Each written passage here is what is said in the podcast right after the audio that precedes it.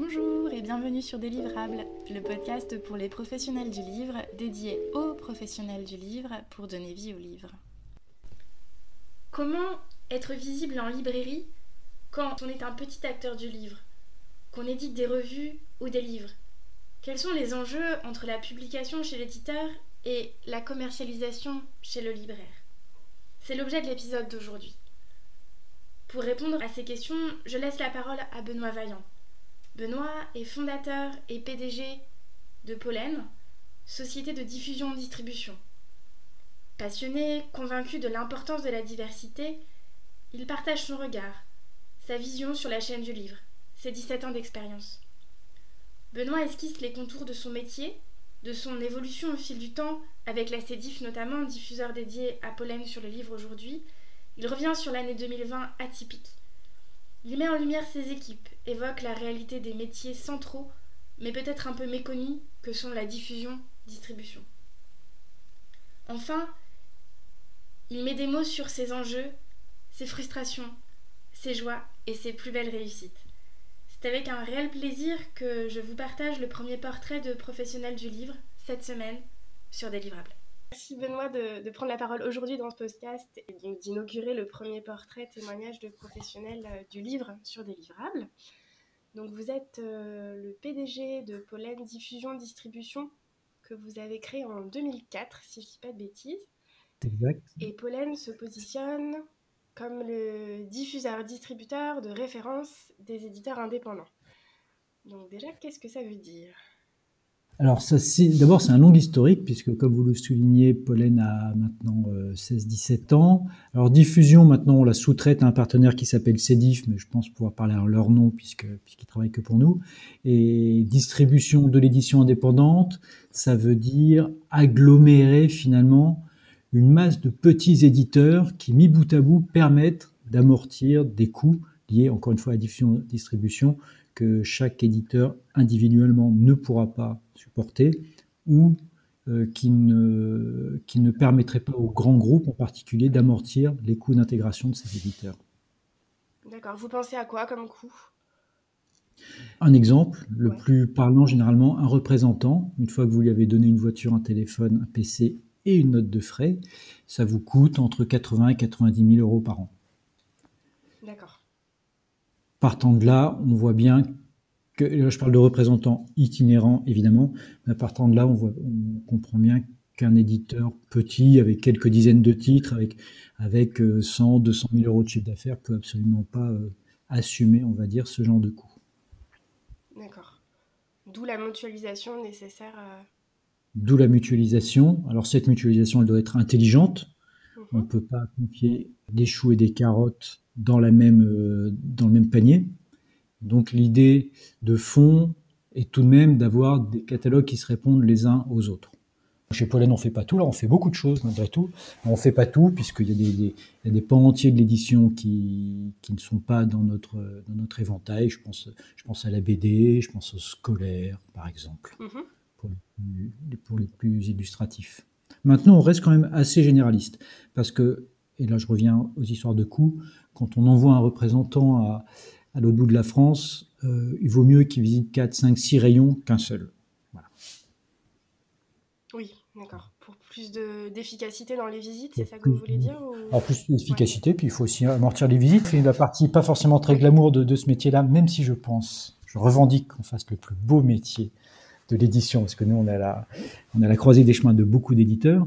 Euh, non, c'est aussi une question de coût. C'est-à-dire que il faut avoir un ratio nombre de livres vendus sur coût de la visite qui soit économiquement euh, viable. Oui, je comprends. Et euh, actuellement, vous avez 400 maisons dans votre portefeuille de clients? Oui, alors on défend 400 maisons, c'est très juste. On est parmi les plus gros en nombre de maisons. Euh, s'il fallait mettre en face le chiffre d'affaires correspondant, bah, il faudra enlever 2-3 zéros ou ajouter 2-3 zéros pour atteindre les dimensions de la Sodis, par exemple, qui a aussi de l'ordre de, de 400-500 maisons.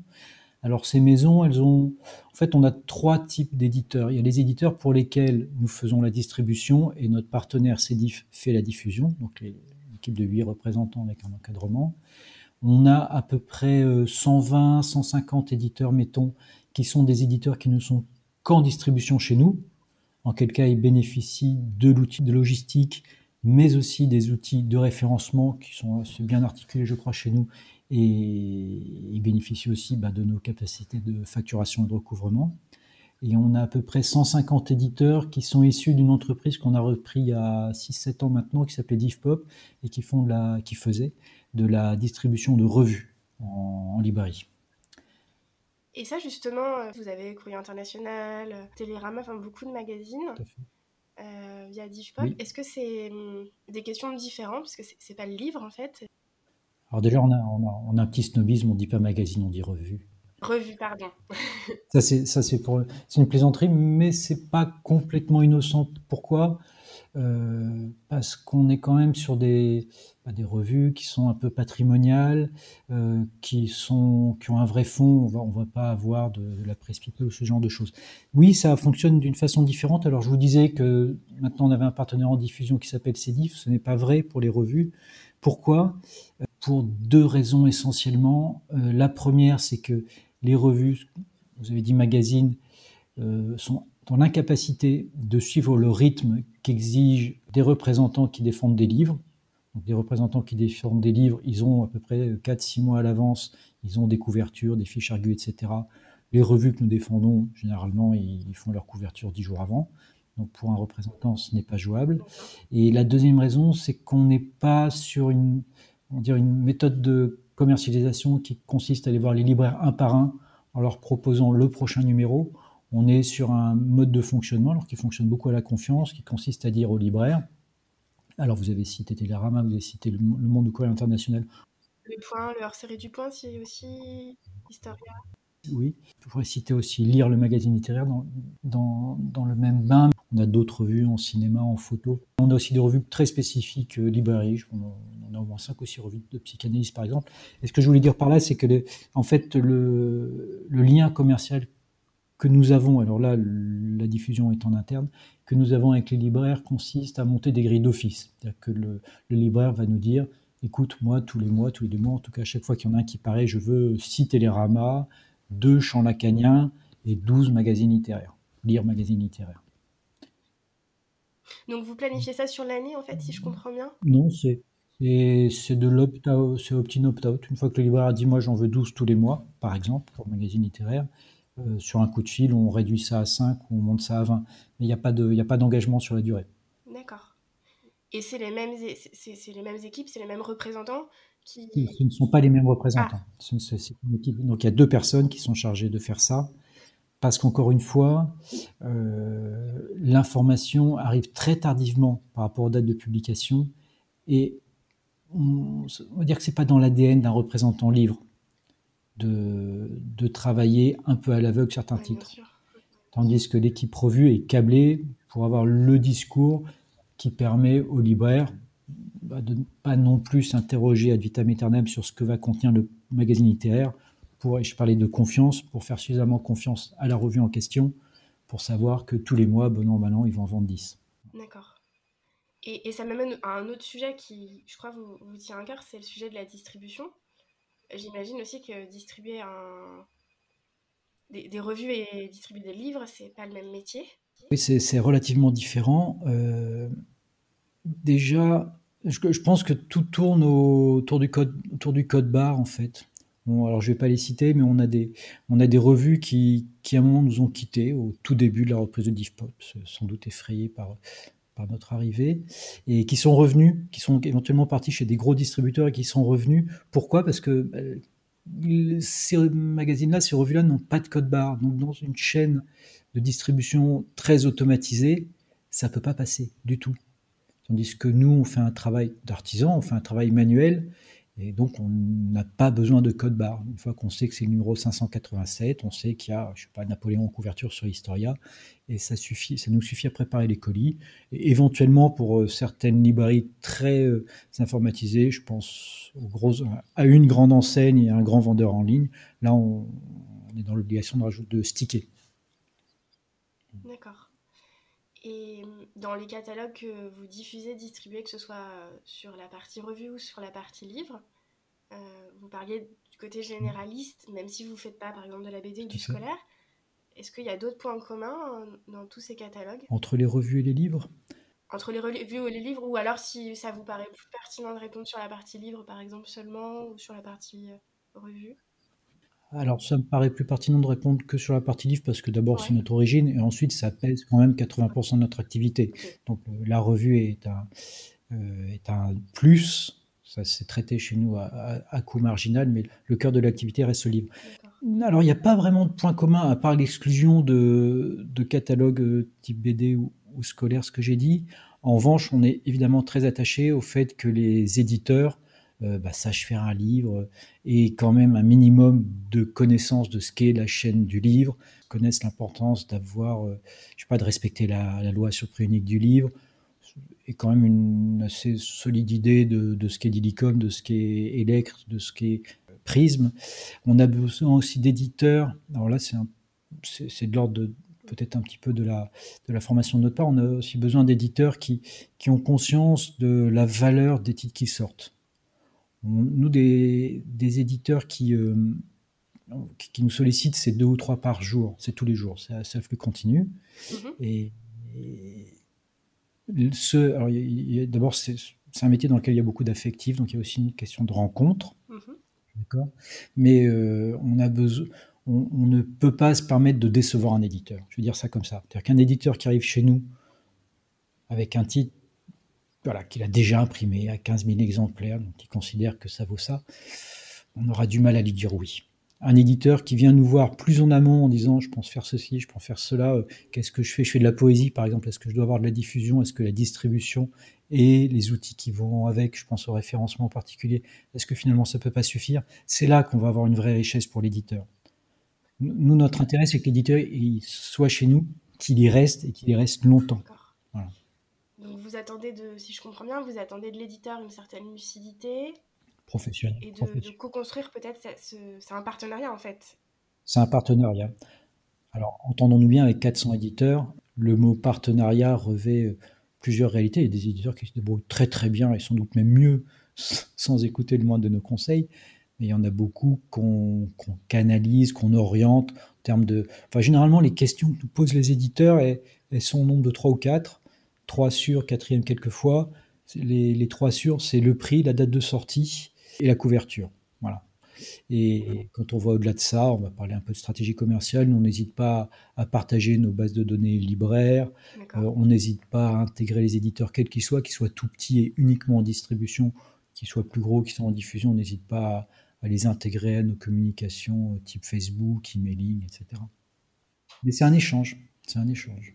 On a des éditeurs, On a des éditeurs qui, euh, qui sont venus nous voir en nous disant écoutez, moi je voudrais de la diffusion. C'est souvent la diffusion qui est le point d'entrée. Nous, on voudrait de la diffusion, on voudrait des représentants qui, qui nous défendent. Je pense par exemple aux éditions de Poésis.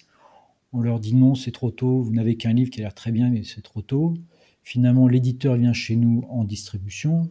J'ai dit euh, qu'il avait un référencement, il est présent sur toutes les plateformes, il est accessible facilement aux libraires. Cet éditeur, l'éditeur en question, en fait, il s'est découvert un talent commercial qui fait qu'au finalement, au bout de deux ans, il a plus parlé de diffusion parce que la seule fois où il a à nouveau évoqué, j'ai dit oui, écoute, ça, on va faire moins bien et ça va être plus cher. Donc continue tout seul. Voilà. Ah oui, d'accord. Donc vous avez, oui, vous êtes aussi, vous aussi, vous, vous vous dites parfois que c'est pas forcément euh, le meilleur compromis. Non. Bah, au bout du compte, c'est quand même l'éditeur qui connaît le mieux son titre. c'est le représentant. Euh, c'est le côté obscur de, ce métier. Le représentant en librairie, somme toute, il a, il a tous les mois 80, 100, 120 titres à défendre. Et s'il veut rester deux heures chez le libraire, ce qui est deux fois le maximum toléré par le libraire, et je comprends bien, ça veut dire qu'il a moins d'une minute pour défendre chaque ouvrage. Mmh, oui, bien sûr. Et, et, vous disiez que le point d'entrée, c'est souvent la diffusion pourquoi parfois vous gardez la diffusion et pourquoi vous, vous la confiez parfois à la CEDIF Alors nous, on, ne garde la diffusion que pour les revues, Caroline. Nous, on ne fait pas la diffusion. Non, c'est que, que pour les revues, pour les spécificités que j'ai indiquées tout à l'heure. Donc non, toute notre diffusion est chez CEDIF et CEDIF ne travaille que pour nous. L'histoire, c'est quoi? L'histoire, c'est il y a 5-6 ans. On ne peut pas être au four ou au moulin. En tout cas, moi, j'y arrive pas. Donc j'ai choisi, je ne sais pas si j'ai choisi le four ou si j'ai choisi le moulin, mais en tout cas j'ai choisi la distribution et la diffusion, c'est pas un métier et le pilotage d'une équipe commerciale, c'est pas une fonction qu'on peut exercer quand on a le temps. C'est un travail quotidien, c'est un travail d'accompagnement quotidien, c'est un travail de remontée d'informations quotidien. Et honnêtement, mon quotidien ne permettait plus d'associer et la distribution et la diffusion. J'ai eu la chance de croiser le chemin de Cédif et ça s'est fait comme ça. Mais Cédif, encore une fois, travaille en exclusivité pour Pollen et soit dit en passant, à l'équipe à récupérer, pardon pour le mot récupérer, récupérer l'équipe Pollen, alors qui a un peu bougé depuis, mais sont des, des représentants qui étaient déjà chez Pollen auparavant. D'accord. Ok. Et euh, donc Pollen, euh, vous avez une partie qui est en Vendée? Alors, notre distribution est en Vendée, en Vendée pardon. Le, les entrepôts sont en Vendée. On a 2000 mètres carrés et les fondations de 2000 autres mètres carrés parce qu'on est en plein, c'est le balai des pelleteuses en ce moment chez nous. On fait un deuxième entrepôt. Euh, et en Vendée, vous allez avoir, euh, on a à peu près 3 millions de livres sur 25 000 références. Ça nous donne, alors, on ne bénéficie pas de la proximité des plateformes type Prism, mais à 24 heures près, on, rejoint, on rejoint le circuit. Oui, et puis j'imagine aussi que c'est aussi une histoire de coût, ou non, ça n'a rien à voir Alors, c'est. Alors, pour le foncier, oui, a une petite histoire de coût. Euh, d'abord, ça a été une opportunité. C'est une entreprise que j'ai reprise en 2008, qui faisait du, régionalisme, ce qui n'est plus le cas. Et c'est aussi une question de stabilité de l'équipe. Alors, il y a plein de clichés sur les Vendéens. Je ne suis pas Vendéen et je me suis rendu compte qu'il y a certains clichés qui étaient vrais. En particulier, les Vendéens restent en Vendée. Et donc, j'ai une équipe de distribution qui est extrêmement stable. Et c'est très précieux parce que le quotidien, euh, vous aurez beau avoir le meilleur outil informatique du monde, le, quotidien d'un préparateur de commandes, par exemple, c'est de savoir que euh, le, je sais pas, le livre de le livre de correspondance d'un Younger, il est rouge. Vous voyez, il gagne beaucoup de temps quand il arrive devant son étagère, il prend le livre rouge, il n'a pas besoin de sortir sa douchette, son code barre. il y a des réflexes qui, qui se mettent en place. Euh, j'ai une équipe qui est, qui est d'une, qui est très très précieuse, à qui je ne rendrai jamais assez hommage, mais qui est très stable. c'est l'occasion là. du coup. Ils sont combien en En distribution, ils sont 11. 11. quand je dis distribution, il y a plusieurs, euh, plusieurs fonctions derrière ça. Il y a la préparation de commandes, il y a la réception, donc euh, contrôler euh, les quantités qu'on reçoit à peu près tous les jours. Et je, crois que c'est la deuxième fois que je parle de côté obscur de notre métier. Il y a le traitement des retours, qui en lui-même qui en lui-même tient quelquefois de, de l'acrobatie. Oui, les flux allés, les flux retours, c'est un, mm. un, vaste sujet, je pense aussi pour les libraires. Oui.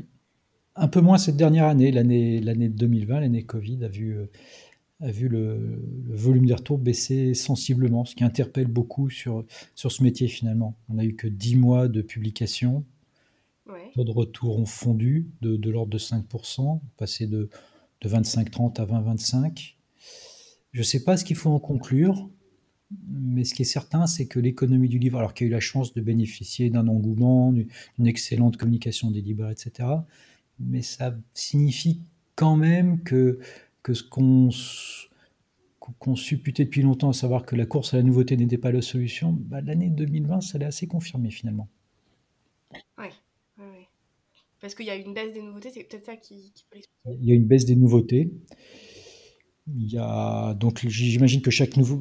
Après ça, je saurais, saurais pas décrire, le, décrire précisément ou, ou, mesurer précisément le phénomène, mais j'imagine que les livres ont vécu plus longtemps sur table, les libraires ont été plus prudents. Enfin, l'un dans l'autre, l'économie du livre a été beaucoup plus saine en 2020, contre toute attente. Je vous aurais jamais dit ça il y a pile un an, le, le, 12 mars 2020. Mais voyez, un an après, ça aurait été une bonne année pour tout le monde, les libraires, nous, les éditeurs, pas tous, parce que autant les libraires ont bien tiré leur épingle du jeu, autant ça a été beaucoup focalisé sur les titres dont on parlait à l'extérieur, c'est-à-dire qu'on a perdu euh, toutes les ventes spontanées de l'album jeunesse, du petit roman, du livre de caisse, qui sont influs sur lesquels nous, nous vivons nous. Donc les, petits éditeurs ont peu bénéficié de, enfin pas, pas suffisamment, c'est jamais suffisant, bénéficié de, l'espèce de flambée de ventes qu'ont connu les libraires en sortie de confinement et même pendant le confinement du mois de novembre. Mais somme toute, on, a bien tiré notre épingle du jeu. Donc le soulagement, je, crois que vous parliez, c'était le mot que vous, vous, aviez employé dans les colonnes de livre hebdo pendant le, pendant le confinement, le soulagement que vous, que vous attendiez, vous, vous l'avez trouvé en fait. Oui, c'était la pensée magique, je pense. Je ne vois que ça. je ne vois que ça. Non, il y a un point, un point sur le soulagement.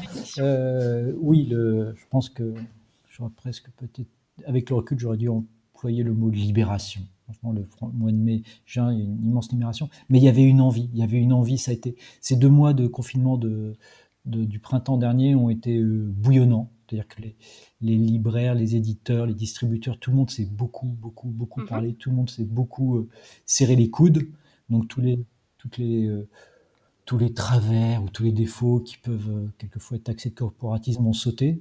Et ça a été humainement une période extraordinaire extraordinaire. J'espère qu'on en gardera encore les traces longtemps. Même s'il va falloir recommencer à payer les loyers, même s'il va falloir rembourser les PGE, même si le quotidien nous a rattrapés à peu près tous, euh, je pense quand même qu'on se souviendra tous de cette période comme une période de, voilà, de, de, chaleur humaine. Moi, je n'hésiterai pas à dire ça. D'accord. Et vous avez, si je dis pas de bêtises encore, vous avez intégré de nouvelles maisons euh, pendant cette année un peu particulière? Alors oui, ça nous a aidé à surmonter cette petite épreuve. On a eu l'opportunité, on va dire, de reprendre une dizaine de maisons qui étaient euh, hébergées par le groupe de Boré, qui avait sa propre diffusion, et donc de Boré appartenant au groupe La Montagne. Et malheureusement, ils, n'ont pas pu, euh, n'ont pas pu conserver leur, leur autodiffusion, leur, diffusion en propre. Ils l'ont confié à la, la. Et les éditeurs qui étaient diffusés à, côté de De Boré sont arrivés chez nous. D'accord. Et ça s'est passé comme vous l'aviez imaginé, cette, cette intégration J'imagine que sur une année comme ça, un peu atypique, euh, ça n'a pas été simple. Alors ça s'est passé, alors, comme je l'imaginais, je ne sais pas, comme j'en ai rêvé certainement. En fait, c'est un, c'est une opération qui avait été bouclée au mois de février. Donc un mois après, le, monde s'arrêtait et on ne savait pas quand ça allait repartir. Et ma foi, euh, dès le mois de mai, c'était ce qui avait été conclu au mois de février s'est concrétisé. Donc il y a eu, trois mois de, il y a eu deux, trois mois de retard, mais curieusement, c'est tout. Il n'y a, pas, il a pas eu de dédit, il n'y a pas eu de mauvaise surprise. Il se trouve que ces éditeurs étaient distribués par la Sodis, qui a fait un super boulot pour nous transférer les, stocks. Ça s'est passé euh, comme dans un rêve. Ah, bah c'est une bonne nouvelle. Et comment vous voyez la suite pour euh, préparer l'avenir, du coup, avec des petites structures, des petits éditeurs? Euh, comment, comment vous voyez 2021 et les années qui suivent là? Coraline, j'espérais tellement que vous ne posiez pas cette question. Ah mince euh, Écoutez, je, pense que, que, la petite édition, alors qui se taxe beaucoup à juste raison de, biodiversité, euh, ça va continuer à être un combat. Ça va continuer à être une édition nécessaire, mais pas indispensable. Nous, si, si du jour au lendemain, Pollen disparaît de la librairie, honnêtement, la librairie ne, ne, ne s'en trouvera pas menacée. En revanche, et c'est notre pense que ça fait partie de nos missions. Je pense que la culture en prendra un petit coup. Et 400 maisons d'édition, ça veut dire aussi, euh, peu ou pro sont des maisons où il y a une personne. Hein. ça veut dire comme 400 personnes qui, qui, seraient menacées. Donc nous, on se doit bah, déjà, d'être prudent. Et je pense qu'il y a quand même, même si euh, les volumes de mise en vente, par exemple, ne sont plus ceux qu'on a connus il y a 15 ans, quand, quand Pollen démarrait, finalement, euh, il y a quand même un socle qui tient tout autant de la librairie indépendante que euh, des, grandes chaînes physiques de distribution, je pense quand même qu'il y, a un socle qui, ne descendra plus. Je pense que là, on, a, arrivait à un plancher parce que l'un dans l'autre, ça fait à peu près 2-3 ans qu'on a des volumes similaires de, mise en vente. Donc là, vous parlez de, de diversité, de, de risque finalement pour, pour ces petites structures euh, et par voie de conséquence aussi ce que j'entends c'est pour Pollen.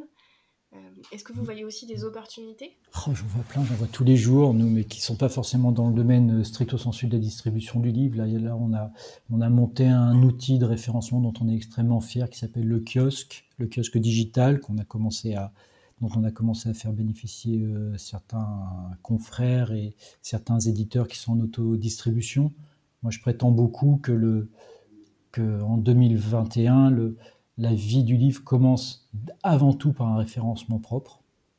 On peut envoyer tous les représentants de la Terre euh, visiter euh, les librairies de France et de Navarre. Si le livre n'est pas bien référencé avec, euh, je sais pas, enfin, avec toute la richesse que donnent les métadonnées qui sont véhiculées par l'ONIX, ça, ça trouvera vite ses limites. Nous, dans la mesure où personne ne nous attend vraiment, la moindre des choses qu'on puisse faire, c'est de, c'est de rendre la vie du Liban la plus simple possible. Voilà. Et moi, ça m'amène aussi à, la question du flux, dont vous avez déjà pas mal parlé, mais on parle mm. de flux logistique, de flux informatique, mais il y a aussi tout le flux d'information soit avec Onyx ou enfin, avec le code dont vous parlez, c'est aussi les métadonnées, enfin, c'est aussi ça en ce moment. C'est un gros enjeu. Si un titre, ouais, si, si, le distributeur ne, ne, garantit pas ça, effectivement, ça, la diffusion peut pas se faire correctement, en fait, tout simplement. La diffusion peut, on peut être à contre-temps, on peut se prendre les pieds dans le tapis.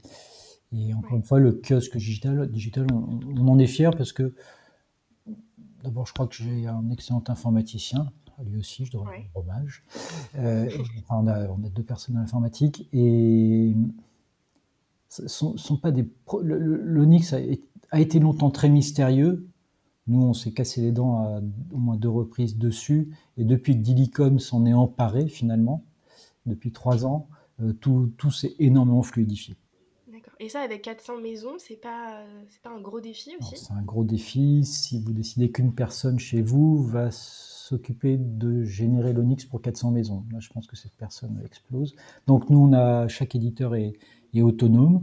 Et autonome, ils sont autonomes pour beaucoup de choses chez nous, entre autres pour, le, pour, pour nous permettre de générer l'Onyx. Donc, le kiosque digital dont j'ai parlé tout à l'heure euh, permet à chaque maison de, via un login mot de passe, d'aller déposer sur, euh, sur un espace sa couverture, les résumés, les auteurs, les prix, le code, etc. tout ça est agrégé et envoyé toutes les nuits à, à Dilicom qui, euh, qui font rebondir ça à gauche, à droite chez les libraires.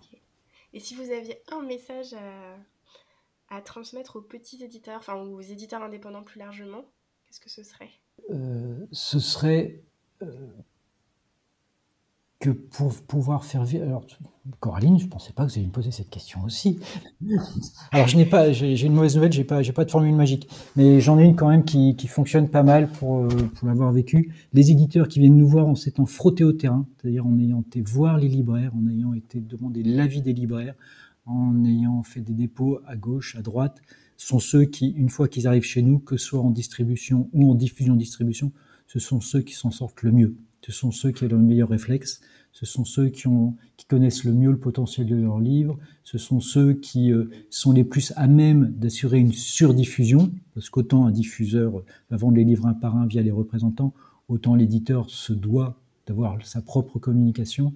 Donc l'éditeur qui arrive chez nous avec même 4-5 titres, mais qui nous dit euh, je travaille déjà avec 120 libraires et je connais leurs prénoms et ils apprécient mon, ils apprécient mon travail et ce que j'attends de vous, de vous c'est pas juste de continuer à travailler avec ces 120 libraires, mais c'est de, c'est d'élargir ça. Ces éditeurs-là, chez nous, ils ont un tapis rouge. D'accord. Et pour les libraires, si vous aviez, même question, si vous aviez un, message en tant que diffuseur-distributeur Pour les libraires, bah, déjà un grand merci d'avoir communiqué comme ça pendant, pendant cette année Covid. Euh, ça serait recevoir les représentants, parce qu'autant euh, on m'a demandé il n'y a pas longtemps, mais est-ce que, est que, le boulot des représentants n'est pas fini avec euh, Internet, avec les plateformes, avec Zoom, etc.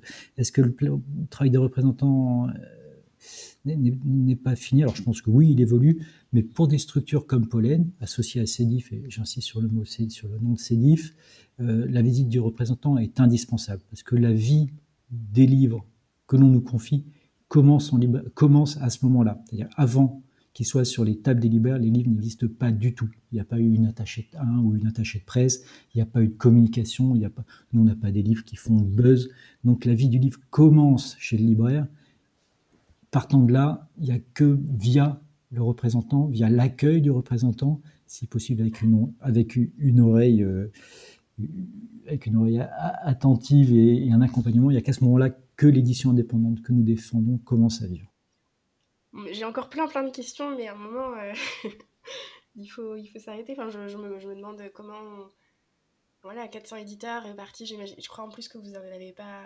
Tous les éditeurs ne sont pas en France. Non, on a quelques éditeurs étrangers. On a, plusieurs éditeurs italiens, on a des éditeurs allemands, mais qui publient en français. Donc, euh, pour certains d'entre eux, je pense que les libraires ne savent pas qu'ils sont italiens ou allemands.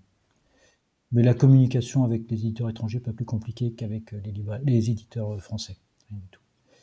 Vous avez des éditeurs en région, bien sûr Alors ça, dans le fond, des éditeurs de Boré qui nous ont rejoints au printemps, on a pas mal de régionalisme, oui. Alors de ci, de là, quand ça justifie, on a des, partenaires en diffusion régionale.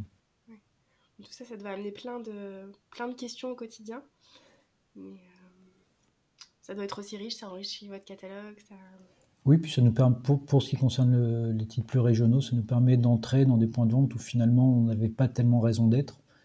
Et on a pu élargir, alors on n'a pas, on pas élargi de 2 ou 300 libraires, mais on a pu un petit peu élargir notre, notre terrain de jeu. C'est vrai.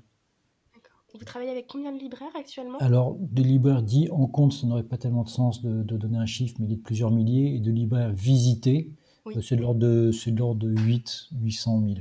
D'accord. Et on tient à garder ce chiffre-là. Si nous étions euh, bêtes et méchants, ce qu'on essaie de pas trop être, on, pourrait considérer que économiquement, il vaut mieux travailler avec la, moitié du chiffre que j'ai donné. La réalité, c'est que sans, l'ensemble de ce qu'on qualifie nous de premier niveau, on n'arriverait pas à équilibrer chaque, l'ensemble des catalogues. Ce que je veux dire par là, c'est que un éditeur qui a euh, un goût ou une envie ou un lien particulier avec tel ou tel catalogue, un libraire pardon qui aura un lien avec tel ou tel catalogue, n'aura pas forcément de lien avec tous les catalogues. Donc on est obligé de ratisser, pardon pour l'expression un peu large, de façon à équilibrer les chances de chacune des nouveautés qu'on défend. D'accord. Pour finir, j'avais des petites questions plus personnelles. Euh, donc sur, sur vous, sur vos goûts, sans, trop de surprises, puisque on parle beaucoup des livres aujourd'hui et de, du, des métiers du livre. Avez-vous eu un coup de cœur éditorial récent? Oh, Je vais vous surprendre, Coraline. On a eu un, on a eu un coup de cœur de fin d'année, un ovni qu'on a très très bien vendu. Je pense que les, les on va dire les, goûts, les hobbies des, patrons des maisons d'édition, je pense que c'est valable pour n'importe quel genre d'entreprise, viennent, fortement teinter euh, ce qu'est euh, ce qu'est l'entreprise, ce qu'est la distribution pour ce qui me concerne. Et on a un livre qui s'appelle Les finisseurs, qui est un magnifique livre photo, photo texte fait par très bon photographe qui s'appelle Alexis Berg, un journaliste de, l'équipe, qui ont fait un reportage sur une course qui s'appelle la Barclay, qui se passe aux États-Unis dans, un, univers apocalyptique. On a eu beaucoup de plaisir à, défendre ce titre-là, qui était un peu cher, mais qui a trouvé son public. Et quand on arrive à faire émerger comme ça un livre qui n'est pas complètement dans les canons, on va dire, de, du, du, 15-21 de la, de, la, librairie, on est assez fiers de nous. Quand on découvre une pépite, on va dire ça comme ça. Et est-ce que vous avez un regret depuis que vous avez créé Pollen? Quelque chose que vous auriez euh, peut-être aimé faire différemment euh, avec le recul? Avec le recul, il y a des éditeurs qui nous quittent parfois. Alors, quelquefois, ils ont raison. Mhm. parce qu'ils vont trouver chez des gros, ils vont trouver euh, une dimension supplémentaire qui dépasse nos limites. En quel cas, je, suis, euh, je, suis bon joueur et je me dis oui, l'éditeur a raison d'aller chez Interforum, Sodis ou d'autres.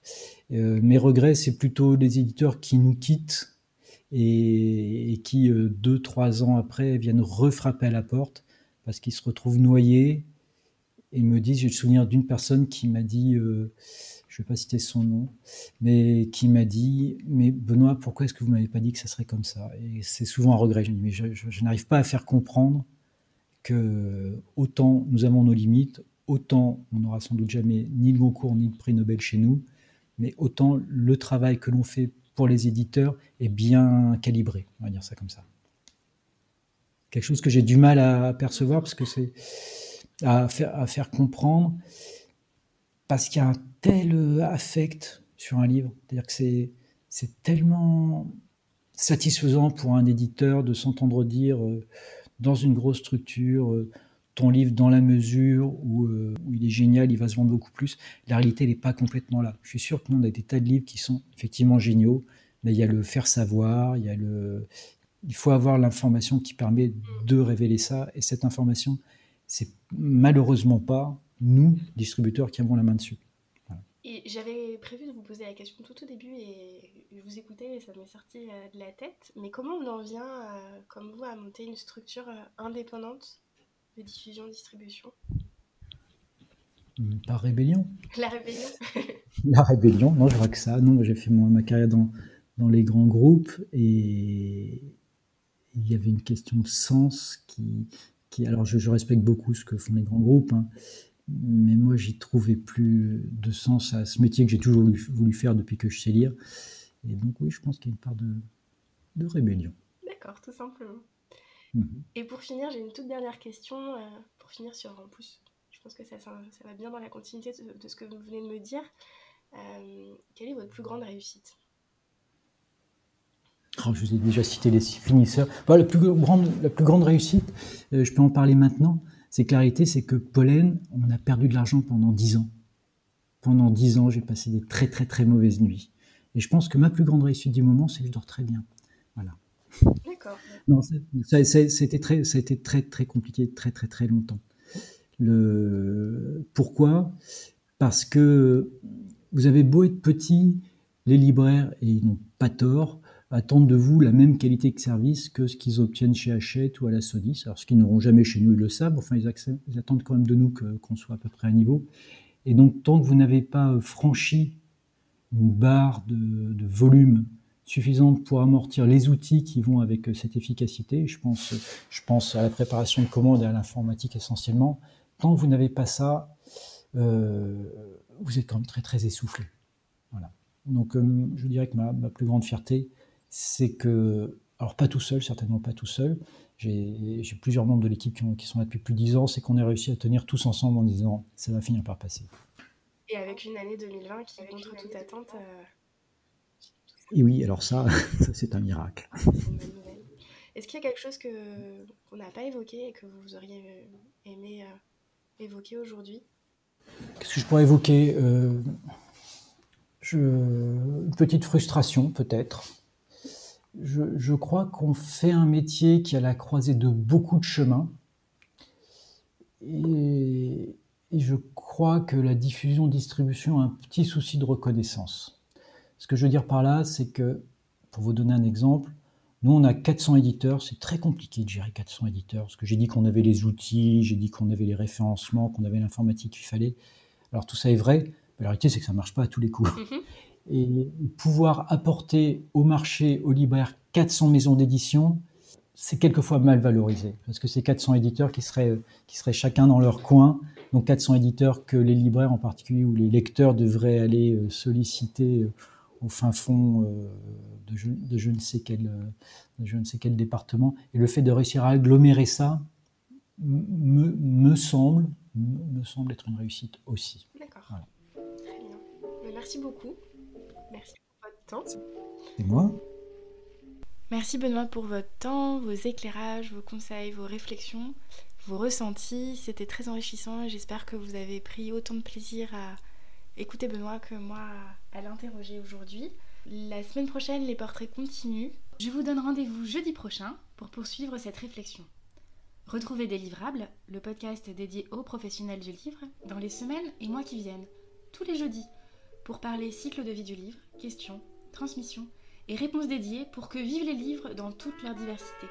Lire, écouter, parler, et échanger.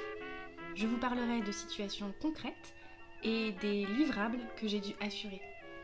À chaque fois, vous trouverez sur le site www.delivrable.com des notes de l'épisode.